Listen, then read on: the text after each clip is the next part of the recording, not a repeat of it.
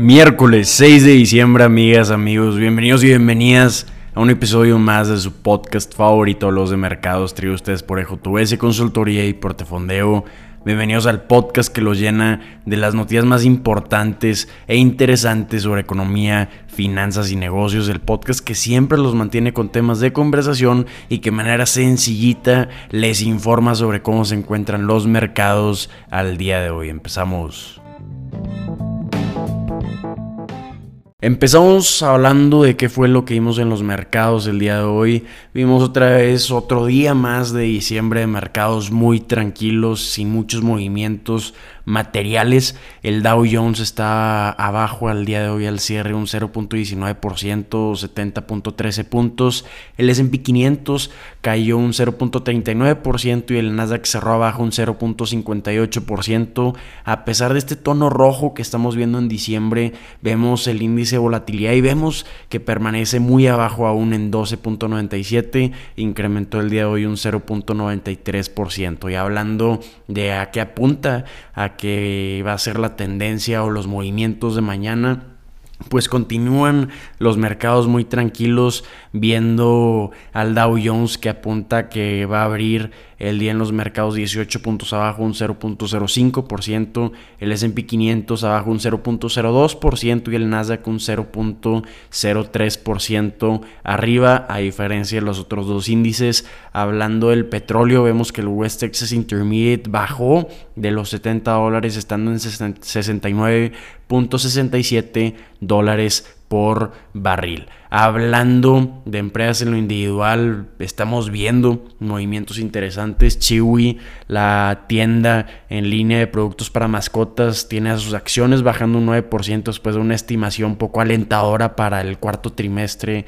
de 2023 para este cierre debido a una estimación baja utilidad neta. GameStop también está perdiendo un 3% después de reportar pues ventas y utilidades menor de las que habían presentado el año pasado. Estamos viendo que pues continúa esta diferencia o esta discrepancia en puntos de vista de los inversionistas sobre el crecimiento económico y estimaciones para 2024. Los inversionistas están analizando datos importantes, por ejemplo, los datos de nóminas privadas mostraron que se añadieron 103 mil empleos en noviembre, siendo menos de lo esperado. Entonces esto pudiera significar una tendencia de enfriamiento en los datos que se, que se van a estar publicando como solicitudes de desempleo y también datos de nóminas no agrícolas, que esto podría sumarse a ser otro fundamento que tienen los inversionistas del por qué se podrían esperar recortes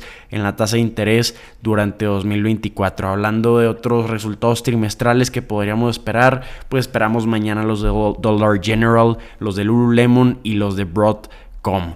Hablando de otras empresas que presentaron, pues rápidamente también presentó ChargePoint Holdings, perdió estimaciones de ingresos y Bearing Systems superó las estimaciones de utilidades y de ingresos. Y hablando de otro tipo de noticias que estamos viendo el día de hoy, pues nos podemos ir con noticias de regulación de la inteligencia artificial en la Unión Europea. Ya habíamos hablado de los rumores de esta noticia, pero estamos viendo que están a punto de concretarlo, lo que podría ser la regulación más extensa y de mayor alcance la inteligencia artificial en el mundo occidental. Estamos hablando de controles para herramientas de inteligencia artificial generativa como ChatGPT, como BARD. Entonces esto podría significar que están poniendo límites y reglas a la tecnología que puede crear contenido por sí misma. Las negociaciones de esta regulación han sido intensas. Representantes de la Comisión Europea, el Parlamento Europeo y 27 países miembros llegaron a un compromiso una reunión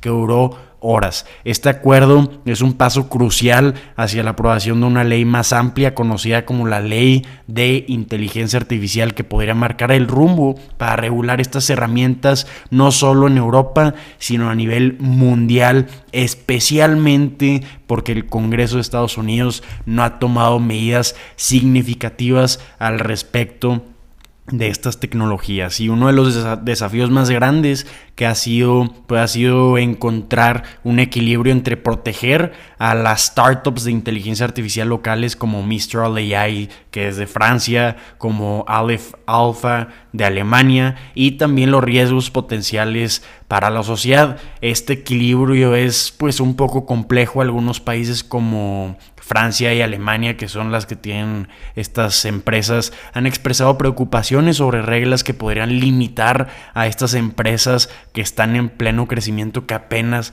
están en pañales, pero parece ser que están cerca de este acuerdo. Bajo la propuesta de la Unión Europea, los desarrolladores de modelos de inteligencia artificial tendrían que mantener información sobre cómo entrenan a sus modelos, resumir el material con derechos de autor utilizados para las respuestas y etiquetar el contenido generado por inteligencia artificial. Los sistemas que representen riesgos sistémicos deberían trabajar con la comisión a través de un código de, conducta y reportar cualquier incidente. Entonces, este es un tema que sigue evolucionando, tiene implicaciones masivas no solo en el campo tecnológico, sino también en el financiero y en la sociedad en general. Entonces, interesantísimas, noticias de regulación sobre inteligencia artificial y hablando de otros temas económicos, nos podemos adentrar un tema crítico de la economía mundial, que es el problema inmobiliario del que hemos estado platicando en otros episodios de China. Una situación que de acuerdo a algunos expertos va a tardar años en resolverse, entonces vamos a desglosar y actualizarnos sobre este tema. Estamos viendo que los datos a nivel nacional para China, podemos ver que los desarrolladores inmobiliarios les va a llevar de 4 a 6 años completar las propiedades residenciales no terminadas. ¿Qué podría significar esto? Pues que aunque el gobierno chino intente impulsar la financiación a los desarrolladores, el, el problema real sigue siendo la cantidad de viviendas sin terminar. Estamos viendo en un análisis por economistas que hay un exceso de oferta actual en el mercado chino y esto no se va a estar resolviendo rápido a menos que haya un aumento significativo en la demanda. Además, la venta de segundas y terceras viviendas debido a la preocupación de los hogares por la caída de precios está agravando la situación. En China, las viviendas se suelen vender antes de estar completas, por lo que es crucial que los desarrolladores terminen las casas para seguir vendiendo. Pero con problemas de financiación y otros desafíos, los tiempos de entrega de viviendas se han retrasado, lo que desanima las futuras ventas de viviendas, extendiendo aún más el problema. En provincias como Wisium, el problema es aún más grave, con proyecciones de más de 20 años para completar una construcción residencial. Entonces, gigantesco el problema que está cocinando en China,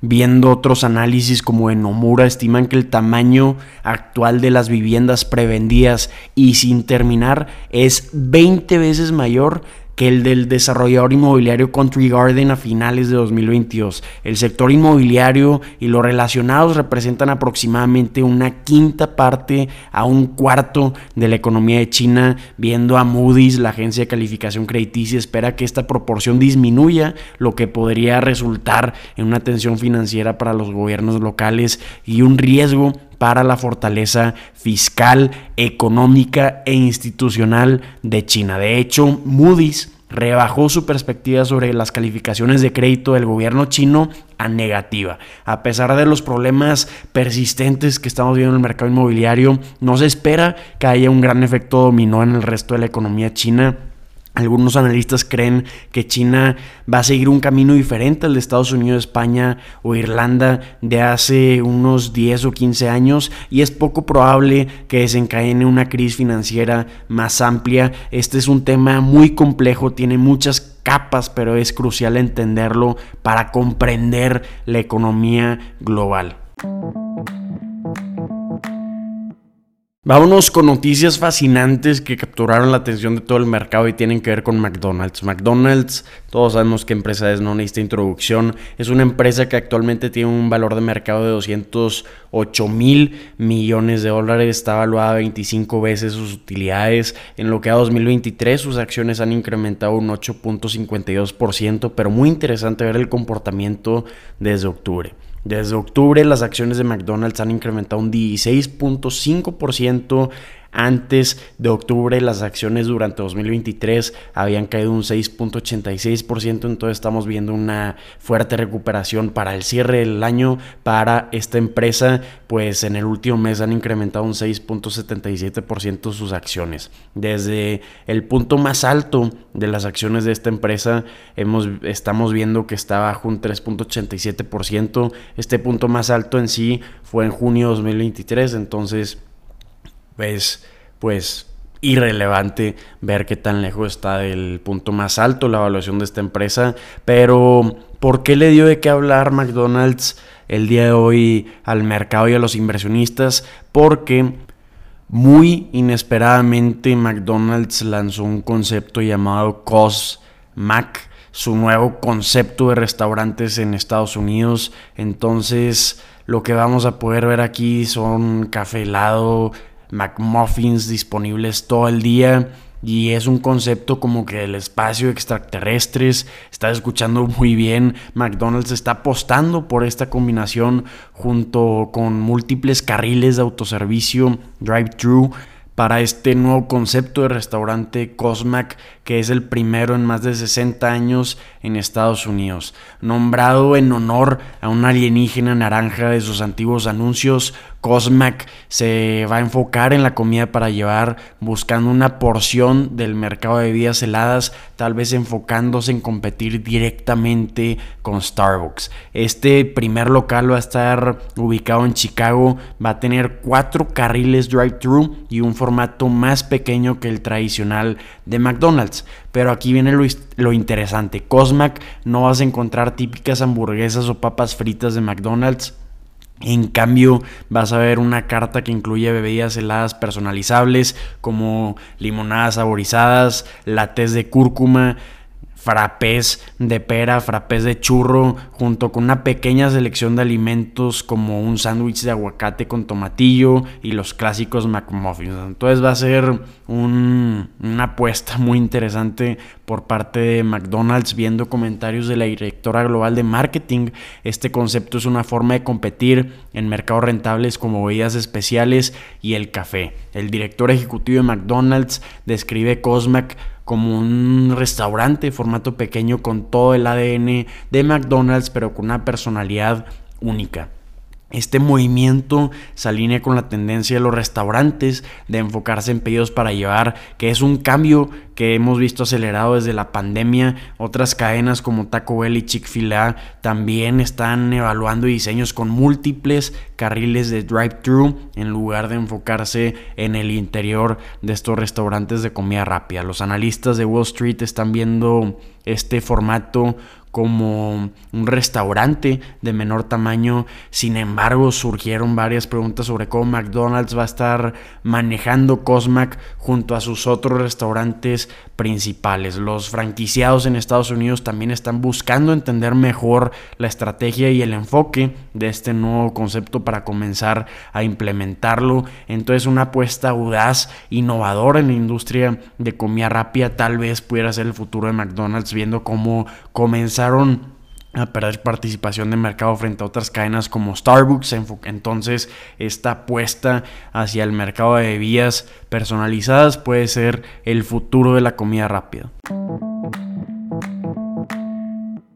Vámonos con noticias de SpaceX, la empresa de Elon Musk que está cambiando el juego en la industria espacial. Parece ser que están en conversaciones para vender acciones internamente, lo que podría evaluar a la empresa en más de 175 mil millones de dólares. Están considerando esta venta de acciones que oscilaría entre los 500 y 750 millones de dólares, habla de un precio de acción alrededor de los 95 dólares.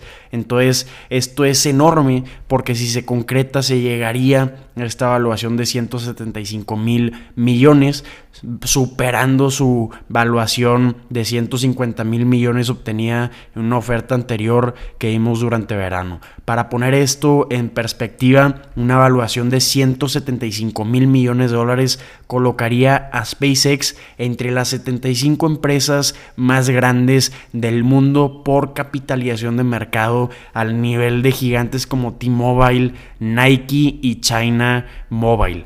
Entonces esto no es poca cosa para una empresa que está liderando la carrera comercial al espacio. SpaceX no es solo cohetes y lanzamientos al espacio. La empresa domina el mercado de lanzamiento espacial comercial con sus cohetes Falcon. Además envía cargas útiles a la órbita para clientes del sector privado, así como para la NASA y otras agencias gubernamentales. No podemos olvidar a Starlink, claramente su servicio de Internet desde el espacio con una constelación creciente de satélites en órbita terrestre baja. Starlink está en camino de reportar ingresos de alrededor de 9 mil millones de dólares en 2023 y se proyecta que aumenten a 15 mil millones de dólares para 2024. Y aquí viene otra noticia interesante SpaceX es otra de las empresas que están buscando una oferta pública inicial, salir a la bolsa tan pronto como a fines de 2024 buscando capitalizar la fuerte demanda de comunicaciones a través del espacio.